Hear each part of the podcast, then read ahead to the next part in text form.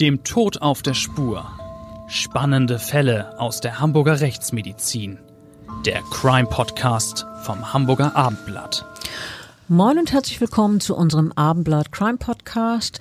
Natürlich ist heute wieder das bewährte und eingespielte Team im Studio. Ich bin Bettina Mittelacher, Gerichtsreporterin seit mehr als 30 Jahren und mir gegenüber sitzt Klaus Püschel, ein Experte mit mehr als vier Jahrzehnten Erfahrung als Rechtsmediziner. Klaus, du kennst dich ja wirklich mit Tod und Verbrechen so gut aus wie kaum ein anderer.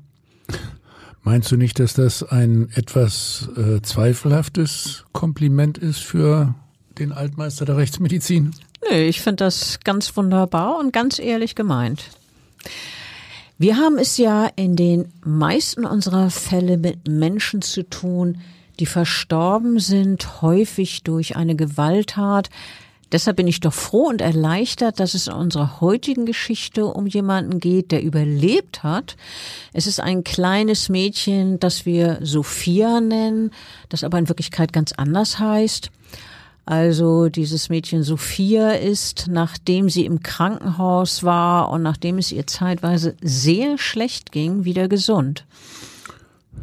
Naja, also froh und erleichtert äh, kann man da ehrlich gesagt ja nicht sein. Die hätte, äh, wenn die äh, Umstände nur ein klein wenig anders gewesen wären, durchaus äh, sterben können.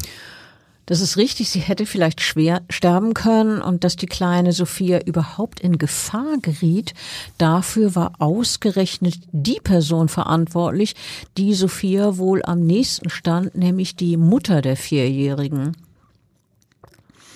Allerdings, die Mutter, die bei uns anders als im richtigen Leben Jessica P. heißen soll, stand sogar im Verdacht des versuchten Mordes an ihrer Tochter. So lautete ja letztlich auch der Vorwurf, äh, der die 37-Jährige in Hamburg vor Gericht gebracht hat. Also Klaus, fangen wir mal von vorne mit unserem Fall an. Wir reden ja über, Ereignis, über Ereignisse, die noch gar nicht so sehr lange zurückliegen. Unsere Geschichte beginnt wenige Tage nach Weihnachten des Jahres 2020. Es ist der 28. Dezember, als es Sophia plötzlich sehr schlecht geht. Sie ist quasi von einem Moment auf den anderen zusammengebrochen, schlapp, kaum ansprechbar. Dabei hatte sie wenige Momente davor noch gespielt und gezeichnet, war ein augenscheinlich fröhliches Kind. Was hatte diesen dramatischen Wandel von gesund zu offenbar lebensbedrohlich krank ausgelöst? Na, lass uns äh, zunächst einmal noch erläutern, dass zu diesem Zeitpunkt, als Sophia in diesen sehr kritischen Zustand geriet, äh, dass da das Mädchen ja bereits im Krankenhaus war. Also das war nicht zu Hause, sondern äh, dieser plötzliche Wechsel, dieser Wandel geschah im Krankenhaus. Äh, Hintergrund war, dass die Vierjährige äh, zu Hause in einem Stadtteil im Norden Hamburgs einen kleinen Unfall hatte. Im Prinzip eine Bagatelle, so wie es bei Kindern häufig vorkommt. Sie fiel vom Sofa und klagte danach über Kopfschmerzen. Die Eltern hatten den Verdacht, ihre Tochter könnte eventuell eine Gehirnerschütterung erlitten haben und entschieden sich darauf hin, dass die Mutter mit der Tochter in die Klinik fahren sollte. Also insofern alles richtig, alles bestens. Dort wurde das Kind dann untersucht, war eigentlich recht munter und geriet dann aber plötzlich in diesen ganz ungewöhnlich, plötzlich besorgniserregenden Zustand. Was war denn genau das Problem bei Sophia? Ja, von einem Moment auf den anderen war sie desorientiert, müde, ihr Körper wurde schlaff, die Sprache undeutlich. Nach wenigen Minuten war sie kaum mehr zu verstehen. Und, das muss man ja immer wieder sagen, das Ganze im Zusammenhang mit ihrem fraglichen Schädelhirntrauma. Ja, also wirklich alarmierend und entsprechend hat dann ja auch die Mutter reagiert, die war mit ins Krankenhaus gefahren. Die Mutter informiert dann eine Krankenschwester, die dann wiederum den Arzt ruft. Und dieser Arzt entscheidet sofort Sophia dann von dem ersten Krankenhaus in dann in die Kinderklinik des Universitätsklinikums Eppendorf, also in das UKE zu verlegen. Der Transport erfolgt mit dem Rettungswagen, also man hat diesen Zustand wirklich sehr, sehr ernst genommen. Was haben die Kinderärzte denn dort im UKE unternommen, um abzuklären, was mit dem Mädchen los ist? Nun, Sie haben die äh, übliche Routineuntersuchungsmethode eingesetzt, die in einem so hochspezialisierten Krankenhaus ja möglich ist, Standard ist. Sie haben eine Magnetresonanztomographie durchgeführt. Also ein MRT, was kann dieses MRT genau? Was findet man damit heraus? Also generell ist das ähm, MRT äh, etwas äh, anders äh, ja, indiziert als eine Computertomographie. Äh, man äh, klärt mit dem MRT besser als mit dem CT, ob eine Blutung im Bereich des Gehirns oder der Hirnhäute äh, vorliegt oder ob es eventuell einen anderen Krankheitsprozess gibt im, der Weichte im Bereich der Weichteile, also nicht des Knochens. Für den Knochen ist das CT besser ob eventuell auch eine Entzündung der Hirnsubstanz vorliegt äh, oder vielleicht, äh, auch wenn das selten ist, ein kindlicher Hirntumor. Also äh, das ähm, MRT ist insgesamt eine sehr, sehr nützliche Methode, die in der Regel Aufklärung darüber bringt, ähm, ja, was die Person hat. Aber bei Sophia waren die Scans doch unauffällig, oder? Mit anderen Worten, ihr Gehirn war in Ordnung? Äh, ja, das war insofern äh, beruhigend. Also keine Hirnblutung, kein, kein schlimmer Befund. Auch ihre sonstigen Vitalwerte waren gut. Das hat man ja im Krankenhaus äh, alles protokolliert. Damit waren äh, alle Beteiligten erstmal erleichtert. Äh, man hat äh, das Mädchen dann noch beobachtet. Am nächsten Morgen scheint alles wieder gut zu sein. Sophia spricht völlig klar, wirkt munter und spielt mit einem anderen Kind. Aber am Mittag dann plötzlich wiederum erneut eine erhebliche Verschlechterung ihres Zustands. Sophia klagt äh, erneut über Kopfschmerzen, wird wieder müde, der Körper wird schlaff, die Sprache verschwimmt. Also war doch bestimmt wieder Alarm auf der Station und weitere Untersuchungen mussten doch sicherlich vorgenommen werden, oder? Genau. Mm, ein äh, spezielles äh, Prozedere in solchen Fällen ist dann auch gerade im Universitätsklinikum, dass chemisch-toxikologische Untersuchungen von Blut und Urin äh, durchgeführt werden. Und zwar äh, bei uns im Institut für Rechtsmedizin. Ja, wir machen diese Untersuchungen auch bei lebenden Personen, nicht nur für Polizei und Staatsanwaltschaft, sondern auch für klinische Fragestellungen. So war das in diesem Falle auch bei äh, Sophia. Und da bewiesen mehrere äh, zu verschiedenen Zeitpunkten entnommene Proben, äh, das Mädchen hatte, und das war völlig überraschend, äh, eine hohe Dosis ähm, Beruhigungsmittel eingenommen. Insbesondere wurde äh, Midazolam nachgewiesen. Midazolam, also du hast es gerade erwähnt, das ist ein Beruhigungsmittel. War denn das überhaupt indiziert? Was ist da los gewesen? Naja, äh, Midazolam gehört zu den äh, Schlafmitteln, Beruhigungsmitteln, also Hypnotika, Sedativa. Äh, das ist eine den äh, Schlaf äh, anstoßende Substanz und, und ein Beruhigungsmittel. Äh, eingesetzt äh, wird die Substanz meist äh, als Injektionslösung, häufig in der Intensivmedizin. Zum Beispiel auch zur Narkoseeinleitung, kann man sagen. Dieses Medikament äh, war also die Ursache dafür, dass Sophia bei ihrem ersten Krankenhausaufenthalt geradezu zusammenklappte. Also das war jetzt die Substanz für den ersten Zusammenbruch. Als sie noch in diesem anderen Krankenhaus genau. war. Da hat dann, man auch Blutproben untersucht. Genau. Und dann ging es ihr jetzt zwischenzeitlich wieder gut. Dann kam diese erneute besorgniserregende Verhaltensänderung. Da liegt ja der Verdacht nahe, dass ihr ebenfalls etwas verabreicht wurde. Was ergaben denn die toxikologischen Untersuchungen bezüglich ihres zweiten Zusammenbruchs? Ja, also die äh, Untersuchungen äh, bei uns im Arbeitsbereich Toxikologie, die ja hier nur für klinische Zwecke wahrgenommen wurden. Also zunächst einmal ging es nicht um Fragen der Polizei. Also diese Untersuchungen ergaben äh, jetzt, dass das Mädchen erneut so dramatisch schlapp wurde, weil man ihr wiederum Beruhigungsmittel äh, verabreicht hat. Diesmal wurden Diazepam und das Schlafmittel Zopiklon nachgewiesen. Und äh, die äh, Toxikologie hat da ganz eindeutige Befunde geliefert. Und ähm, beide Medikamente hat das Kind in höheren Dosen äh, erhalten. Das heißt dann bei uns so im hochtherapeutischen äh, Bereich.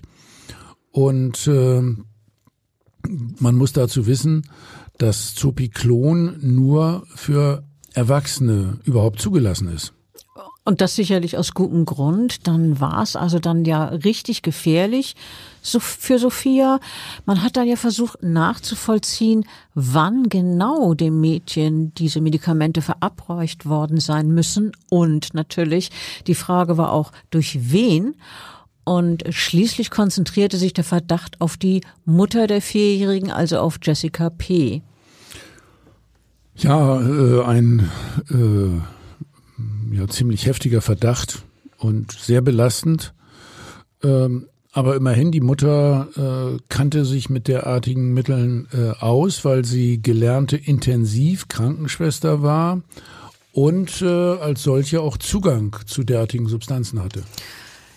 Ja, stimmt. Und äh, weil Jessica P., wie die Untersuchungen ergaben, außerdem noch jeweils zuletzt mit ihrer Tochter allein war, bevor es dem Kind dann plötzlich so schlecht ging. Das sprach also auch noch ja, eher, eher gegen die Mutter. Mhm.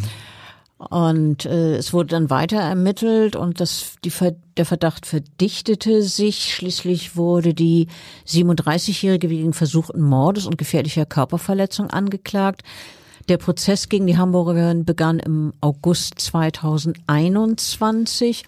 In der Anklage hieß es unter anderem, die Frau habe ihrem Kind heimlich Schlaf- und Beruhigungsmittel verabreicht und zwar in einer Dosis für das die für das Mädchen sogar hätte tödlich sein können. Und die Anklage ging außerdem von Heimtücke aus, weil die Vierjährige ja ihre Mutter vertraute.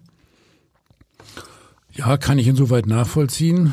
Bettina, du hast diesen Prozess äh, ja für das Hamburger Abendblatt beobachtet, wiederholt darüber berichtet.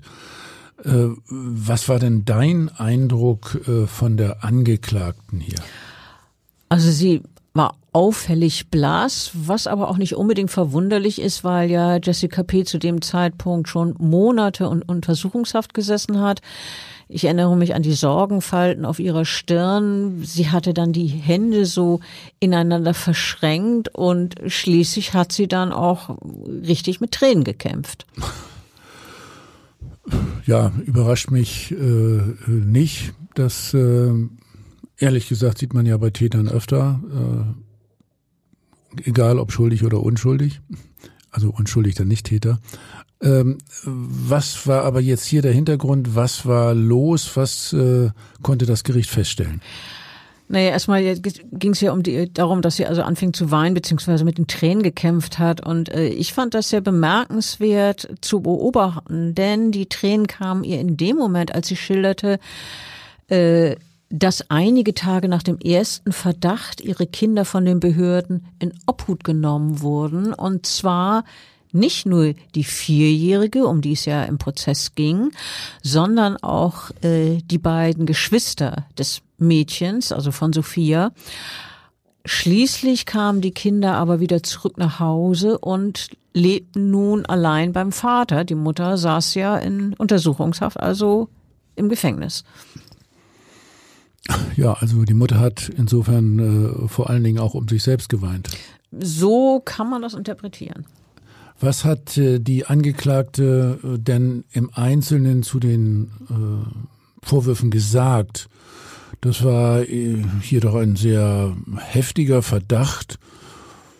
immerhin, dass sie ihrer eigenen kleinen Tochter, also dem kleinen Kind, gefährliche Medikamente verabreicht hat und, so lautete ja die erste Anklage, dass sie damit den Tod des Mädchens in Kauf genommen hat. Also Jessica P. hat alle Vorwürfe voller Empörung zurückgewiesen. Also die Rede war von davon, dass sie fassungslos gewesen sei, entsetzt. Ähm, ich fühlte mich überrumpelt und zu Unrecht verdächtigt, betonte die Angeklagte unter anderem. Ich würde meinem Kind nie so etwas geben, sagte sie außerdem. Was ungesagt blieb, aber immer wieder so ein bisschen mit Anklang war diese Botschaft. Traut ihr etwa jemand ernsthaft zu, sie habe ihrem vierjährigen Kind schaden wollen? Ich denke, die Antwort liegt auf der Hand. Wenn ihr das jemand zugetraut hätte, dann wäre sie ja, ich muss sagen, wenn sie ihr das niemand zugetraut hätte, dann wäre sie auch nicht angeklagt worden. Äh, es gab ja zumindest äh, zu dem Zeitpunkt einiges, wenn man eins und eins zusammenzählt, was für eine Täterschaft der 37-Jährigen sprach. Die Staatsanwaltschaft prüft solche Vorwürfe äh, ja immer sehr sorgfältig, bevor sie die Anklage erhebt. Und äh, dann ist natürlich relevant, ob es zumindest wahrscheinlich ist, dass äh, die oder derjenige die Tat begangen hat. Allerdings, äh, jetzt äh, reden wir darüber, was die Angeklagte weiter zu den Vorwürfen gesagt hat. Sie erzählte also, ähm, ihre Tochter sei vom Sofa gefallen und habe über Kopfschmerzen geklagt, also noch zu Hause bei der Familie. Die Mutter sagte dann, sie sei mit dem Kind, das ein Frühchen gewesen und in seiner Entwicklung verzögert sei, zum Kinderkrankenhaus gefahren und äh, dort hätten die Ärzte eine Gehirnerschütterung festgestellt und entschieden, das Kind zu beobachten. Am Abend habe eine Krankenschwester dem Mädchen etwas gegen die immer noch bestehenden Schmerzen gegeben. Wenig später habe dann die Vierjährige über Schwindel geklagt und auch undeutlich gesprochen. Ihre Tochter habe total verändert gewirkt. Und äh, dann sagte Jessica P., wir sind vom Schlimmsten ausgegangen. Na, und was hat sie äh, über die weitere Behandlung gesagt, über ihre eigene Rolle vor allen Dingen auch? Ähm, nun ist ja das, das Logische passiert, das Kind äh, kam zum MRT in die Uniklinik, um nun auch im Detail festzustellen, was da im Bereich des Gehirnes los ist. Also dazu meinte die Angeklagte, sie und ihr Mann seien sehr erleichtert gewesen, dass beim MRT nichts festgestellt worden war, also keine negativen Befunde wie irgendwelche Hirnblutungen oder so. Am Nachmittag habe das Mädchen aber dann doch wieder über Schwindel geklagt und das später im Urin und in einer Blutprobe Schlafmittel nachgewiesen worden. Das, so sagte die Angeklagte, habe sie schockiert und entsetzt. Ich konnte das nicht glauben, sagte die Mutter. Ich dachte, ich wäre im falschen Film. Und für sie und ihren Mann sei das einfach unerklärlich gewesen. Eine Ärztin habe ihr gesagt, dass sie vermute, dass sie psychisch krank sei und eventuell sogar am Münchhausen-Stellvertreter-Syndrom leide. Klaus, möchtest du erklären, worum es dabei geht? Ja, aber hier an dieser Stelle jetzt nur ganz kurz. Das äh, Münchhausen-Stellvertreter-Syndrom, auch Münchhausen-Syndrom bei Proxy genannt, bedeutet Folgendes. Nahe Verwandte, in der Regel sind es die Mütter, behaupten entweder, dass ihr Kind schwer krank ist oder sie fügen ihm sogar ja, Verletzungen oder Befunde äh, zu, um es künstlich krank zu machen. Und Münchhausen-Syndrom, das ist so zu verstehen, das ist also dieser Mensch, der diese Quatschgeschichten erzählt haben soll. Und die Mütter erzählen eben dann auch Quatschgeschichten, wenn das Kind äh, dieses Münchhausen-Syndrom hat. Du sagtest, Sie machen es unter Umständen sogar künstlich krank. Wie zum Beispiel? Was für Fälle gibt's da? Die werden ja doch in der Literatur beschrieben. Mm, also da gibt es äh, sehr viele, sehr, sehr äh, unterschiedliche äh, Methoden, Also ich habe da fast schon alles erlebt. Äh, manchmal wird nur davon erzählt, dass die Kinder ständig Kopfschmerzen oder Bauchschmerzen haben. Man findet äh, dann gar keine äh, Ursache dafür. Ich habe auch Fälle gesehen, dass äh, Kinder äh, bluten aus Mund und Nase und dann stellt man später fest, dass die äh, ja, Personen, die das hervorgerufen haben, da mit langen Nadeln äh, etwa im Rachen oder in der Nase äh, herumfuhrwerkt haben. An einen Fall kann ich mich ganz besonders erinnern. Da hat äh, in dem Fall wiederum eine Krankenschwester ihr Kind ständig entblutet. Das führte dann zum Schluss so weit, dass das Kind Bluttransfusionen bekam und selbst dieses neue Blut hat die Mutter dann wieder mit einer Spritze abgezogen, so dass das Kind ja fast sterbenskrank war. Zum Schluss äh, hat man sie damit überführt, eine zweifelhafte Methode eigentlich nicht erlaubt, dass man äh, tatsächlich mit Kameras aufgenommen hat, dass sie äh, dem Kind da über eine Spritze Blut abgenommen hat. Ja, aber das sind ja wirklich krasse äh, Sachen, die du da erzählt hast. Wir haben ja auch schon früher mal über einen Fall von Münchhausen-Syndrom, Münchhausen-Stellvertreter-Syndrom bei einer Mutter äh, berichtet, die dann auch vor Gericht gestellt wurde. Ähm, Jetzt, äh, dann geht's ja so weiter, also wenn die Mütter diese Symptome verursachen oder nur behaupten, dass es die gibt, das, dann stellen sie ihr Kind im Krankenhaus vor. Was bezwecken die Mütter denn damit? Na, die Mütter wollen äh, vor allen Dingen Aufmerksamkeit äh, für sich haben. Sie äh, möchten als äh, äh aufopferungsvolle Mütter mit einem kranken Kind erscheinen und äh, gar nicht so selten lassen sie sich ja dann auch zusammen mit dem Kind im Krankenhaus aufnehmen. Und sie erfahren dann äh, eine gewisse Entlastung äh, von beruflichen oder, oder häuslichen Belastungen. Und man kümmert sich nicht nur um das kranke Kind, sondern auch um die aufopferungsvolle Mutter. Und das steigert dann ihr Selbstwertgefühl, aber auf Kosten des Kindes. Das ist ja wirklich eine gravierende Störung. Aber äh, zurück zu, zu Jessica P. Sie sagte ja, dieser Verdacht, sie leide am Münchhausen-Stellvertreter-Syndrom, der habe sie erneut empört. Äh, entsetzt sei sie auch gewesen, dass ihre Kleidung durchsucht wurde. Zwar habe sie in einer Tasche eine abgepackte Spritze gehabt, aber dafür gäbe es eine ganz vernünftige und ganz harmlose Erklärung. Diese Spritze habe sich nämlich noch von ihrer Arbeit als Krankenschwester in ihren Sachen befunden. Naja, aber äh, Polizei, Staatsanwaltschaft und dann das Gericht, die sind ja doch sehr systematisch vorgegangen. Das äh, Gericht hat doch noch eine Reihe von Zeugen aus dem Umfeld der Angeklagten gehört, nicht wahr, oder? Ja, zum Beispiel äh, war eine nahe Verwandte der Angeklagten vor Gericht als Zeugin und die hat Jessica P. als sehr fürsorgliche Mutter geschildert. Sie meinte, Jessica P. sei für ihre Kinder immer auf der Suche nach der optimalen Lösung. Sie will, dass sie es schön haben. Und äh, dann sagte diese nahe Verwandte außerdem, dass die 37-jährige Angeklagte jedes ihrer drei Kinder in dessen Stärken gefördert hat. Hm, das klingt ja eigentlich wirklich vorbildlich äh, einen ganz anderen, äh, also sehr schlechten Eindruck macht es natürlich, wenn der Verdacht besteht, dass die Mutter dem Kind durch massive Medikamentenvergabe gesundheitlich äh, erheblich geschadet hat.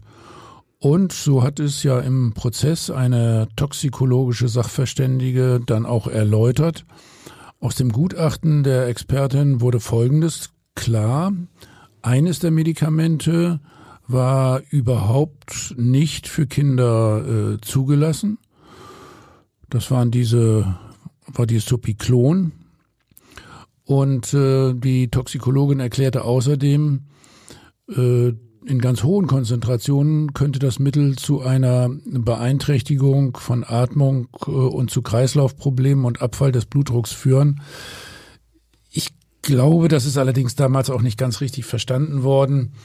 Ähm, so ganz hohe Konzentrationen sind ja gar nicht nachgewiesen worden. Das war im hochtherapeutischen ähm, Bereich.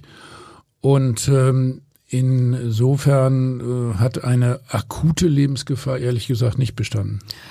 Aber man muss doch auch noch die mögliche Wechselwirkung äh, mit anderen Medikamenten beachten. Die ähm, kleine Sophia, die hat ja mehrere Medikamente bekommen.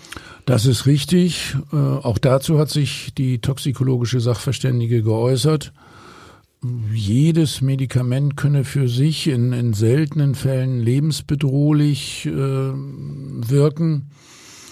Und äh, das Risiko könne sich auch noch äh, deutlich steigern, wenn die Präparate gemeinsam verabreicht werden. Aber in der Regel bleibt es dann schon bei Schlafen und, und starken Symptomen und äh, dass äh, insbesondere Benzodiazepin-ähnliche Substanzen zum Tod führen, das ist eher die Ausnahme. Aber auf jeden Fall kam ja am, das Gericht am Ende zu der Überzeugung, dass es wirklich die Mutter war, die der Vierjährigen die gefährlichen Medikamente verabreicht hat. Also das ganze Leugnen der Mutter, das hat das Gericht nicht überzeugt. Im Gegenteil, äh, die Kammer war dann der Meinung, äh, dass das, was die Intensivkrankenschwester ihrem vier Jahre alten Kind antat, als sie ihm heimlich Schlaf- und Beruhigungsmittel in hoher Dosis verabreichte, dass das nicht nur gefährliche Körperverletzung gewesen sein, sondern auch versuchter Mord. So entschied es das Schwurgericht. Und die Kammer verhängte deshalb vier Jahre und zehn Monate Haft gegen die angeklagte Mutter. Puh, schon starker Tobak. Wie kam denn das Gericht äh, zu dieser festen Überzeugung, dass die Mutter diese Tat äh, nun wirklich begangen hat? Also der Vorsitzende Richter sagte damals, ich zitiere, es kann nur die Angeklagte gewesen sein, die dem Mädchen die, die Medikamente gegeben hat. Das Gericht fand keine Hinweise, nicht einmal im Ansatz, dass andere Personen als die Mutter die Mittel auch nur aus Unbedachtheit verabreicht haben könnten. Also da waren die sich wirklich sicher. Also, äh, dass dies nicht doch äh, von anderen gegeben worden ist oder irgendwie, äh, dass es hier eine Verkettung unglücklicher Umstände gegeben hätte, all das schloss das Gericht völlig aus, ja? Ganz eindeutig. Also zwar geschehen auch in Krankenhäusern Irrtümer, aber man muss sich das nochmal vor Augen führen, zwei ganz ähnliche Behandlungsfehler in zwei verschiedenen Krankenhäusern an zwei aufeinanderfolgenden Tagen am selben Kind. Dazu befand die Kammer, wieder zitiere ich, so viel Zufall gibt es nicht. Als Täterin komme allein die Mutter in Frage und ähm, außerdem war auch noch zu berücksichtigen, vor den auffälligen Verhaltensänderungen bei Sophia war die Mutter jeweils mit ihrem Kind allein. Ja, dann stellt sich äh, aber auch immer noch die Frage, warum? Also warum hat die Mutter dies nach Überzeugung des Gerichts getan? Was sollte das Motiv sein? Das genau war die Frage. Warum? Warum tut eine Mutter ihrer kleinen Tochter so etwas ein? Weshalb vergiftet eine Frau, die doch als liebevolle, aufopfernde Mutter wahrgenommen möchte, ihr Kind und riskiert damit dessen Leben. Aber am Ende blieb die Frage nach dem Motiv offen. Das kennt wohl allein die Täterin oder ähm, vielleicht wusste es noch nicht einmal Jessica P., warum sie ihr Tochter, ihrer Tochter Leid zufügte. Ähm, die Angeklagte selber hatte die Vorwürfe ja stets bestritten. Allein in ihrem letzten Wort hatte sie eine gewisse Einsicht angedeutet. Da hat sie nämlich gesagt, wenn ich krank sein sollte, brauche ich Unterstützung, weil ich zu meiner Familie zurück will. Die 37-Jährige wollte zu ihrer Familie zurück.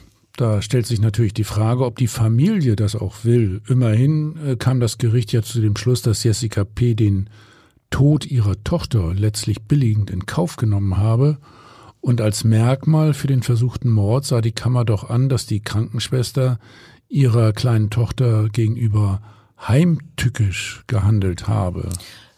Ja, äh, der Richter sagte dazu unter Urteilsbegründung, das Kind hat seiner Mutter vertraut.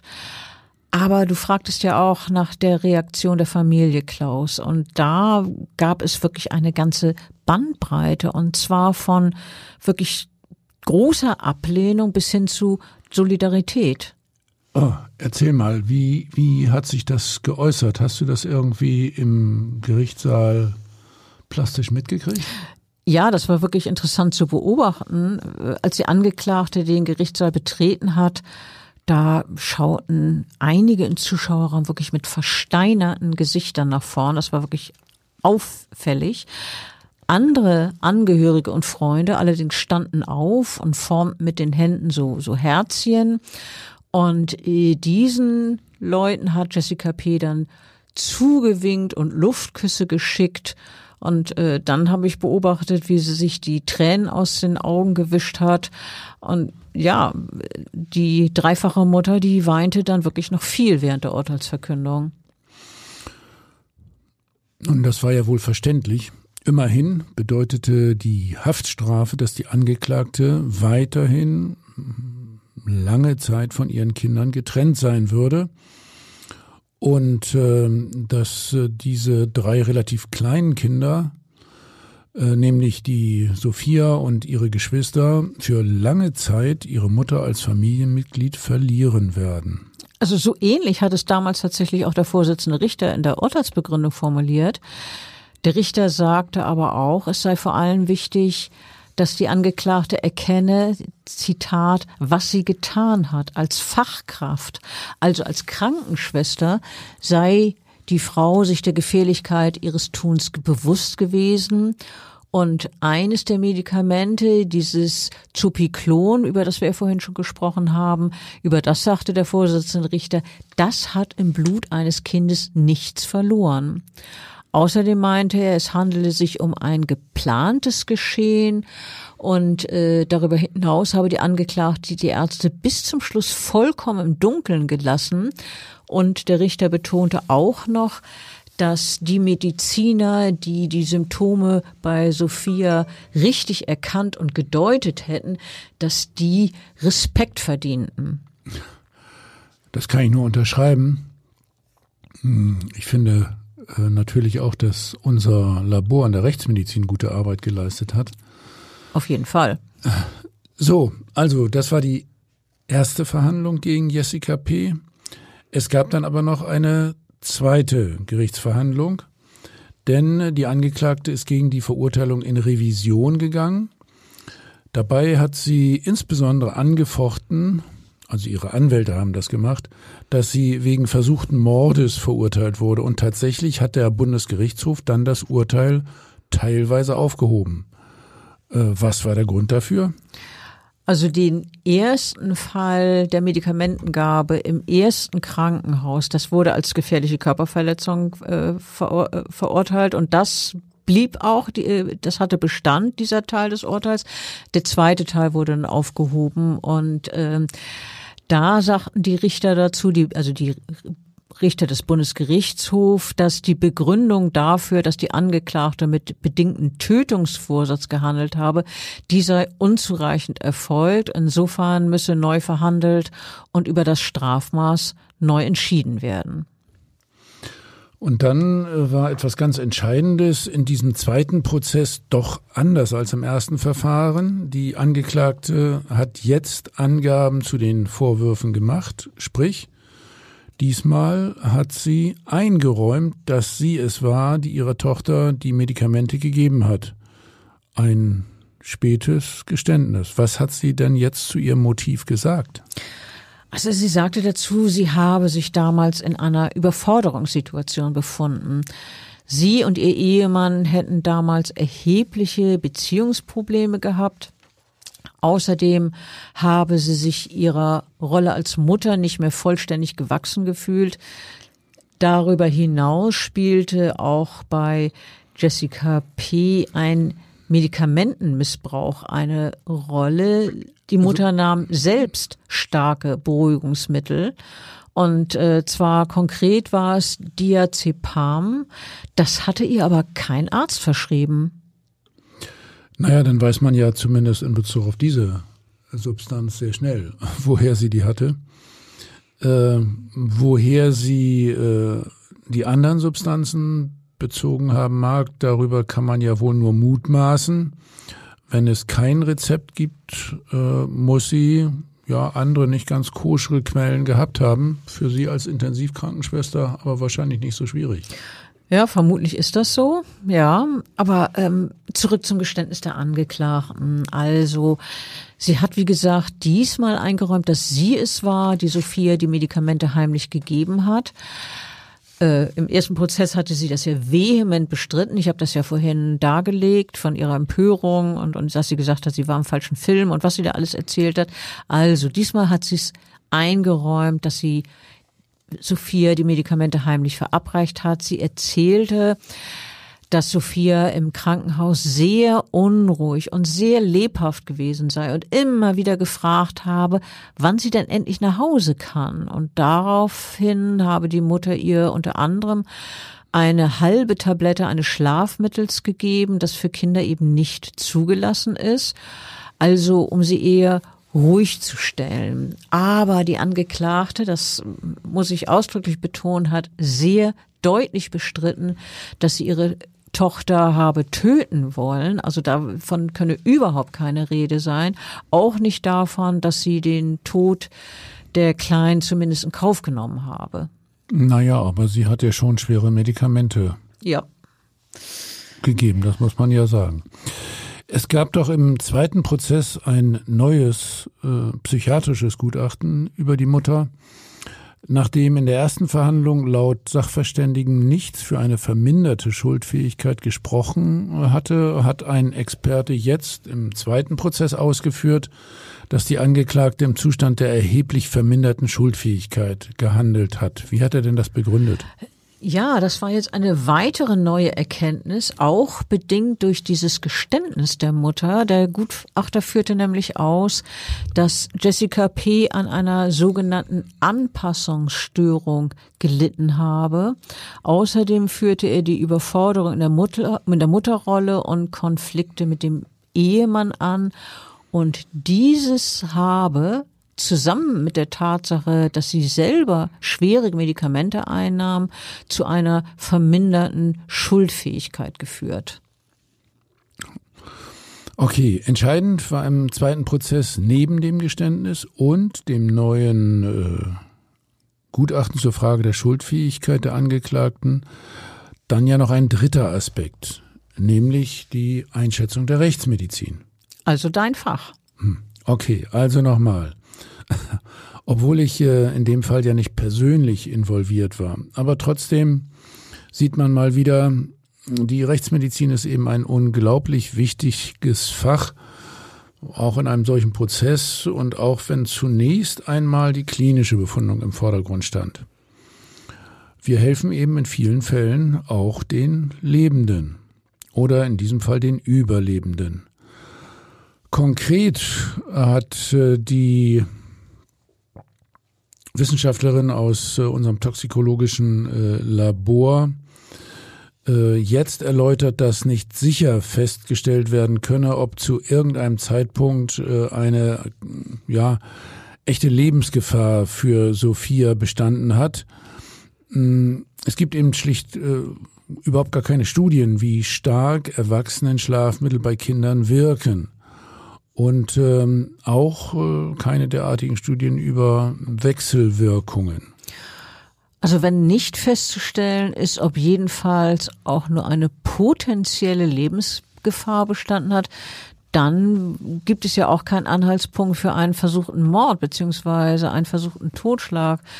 Dann bleibt ja nur noch in Anführungsstrichen eine gefährliche Körperverletzung übrig. Und äh, so eine gefährliche Körperverletzung ist ja mit einer erheblich erheblich geringeren Strafe bedroht als ein versuchter Mord. Und äh, es kam ja noch ein weiterer Aspekt hinzu. Ähm, Jessica P., das ist im ersten Prozess gar nicht so äh, zur Sprache gekommen. Jessica P. war seinerzeit im Krankenhaus, als sie bemerkt hatte, dass es ihrer Tochter nach der Medikamentengabe schlecht ging, auf den Flur gerannt und äh, dort hatte sie einen Arzt gesucht, um den zu alarmieren. Ja, das ist dann äh, sowas wie ein, ein Rücktritt und äh, so verhält sich ja wohl niemand, der ernsthaft äh, in Kauf nimmt, dass das Kind stirbt. Also, Eben. Also, das kann man ihr, glaube ich, nicht vorwerfen.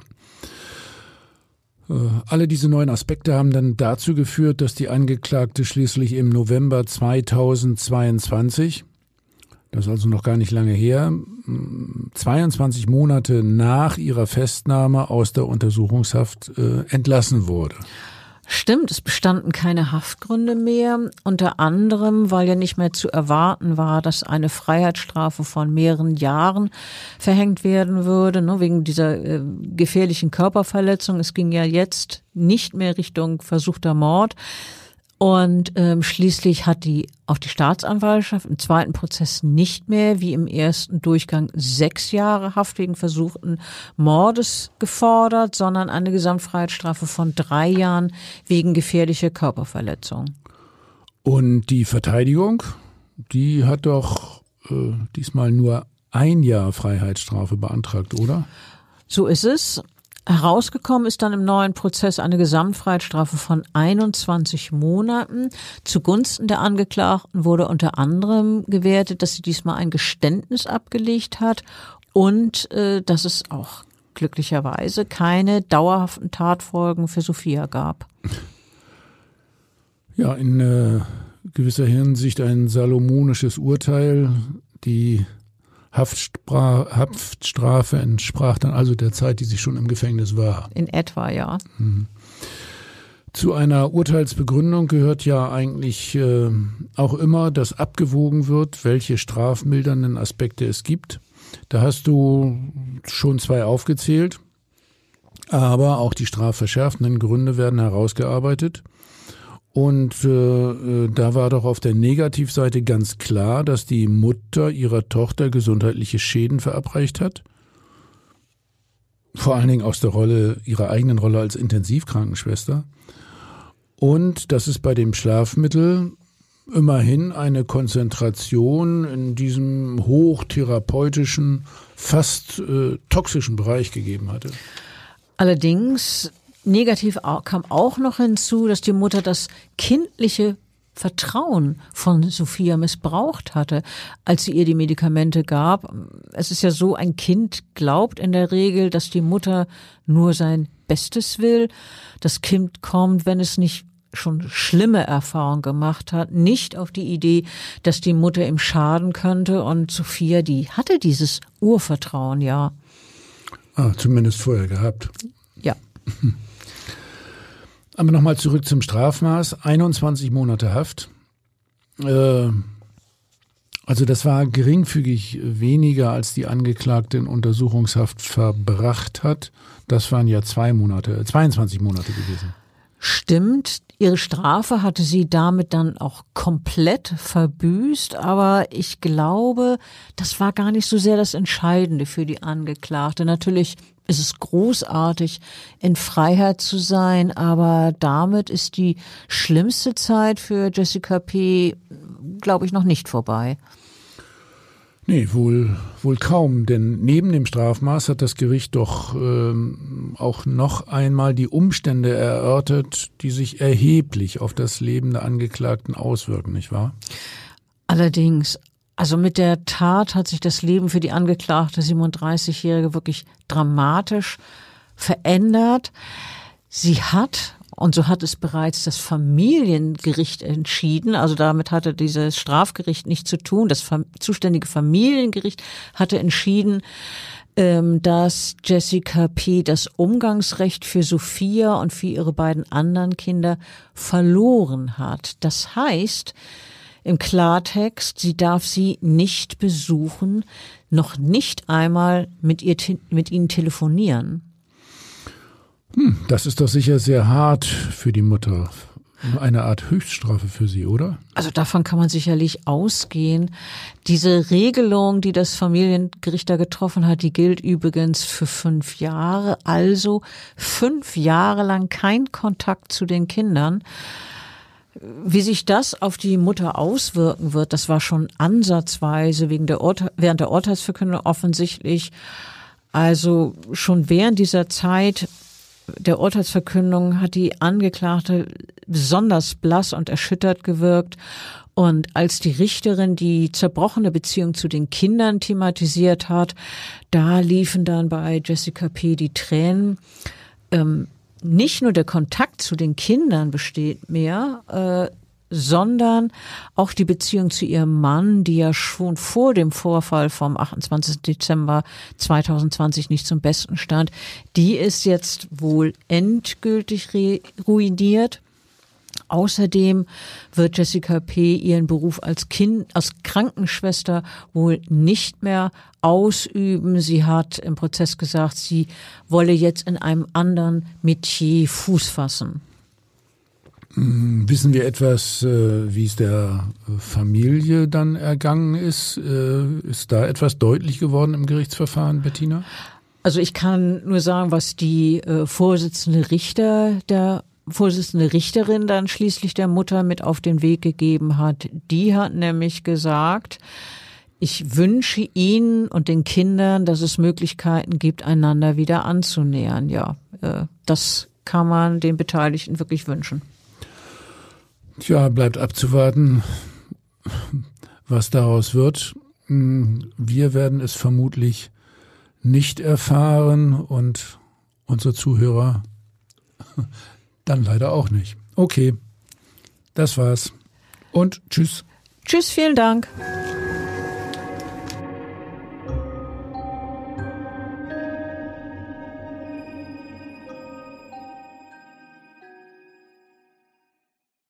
Weitere Podcasts vom Hamburger Abendblatt finden Sie auf abendblatt.de slash podcast.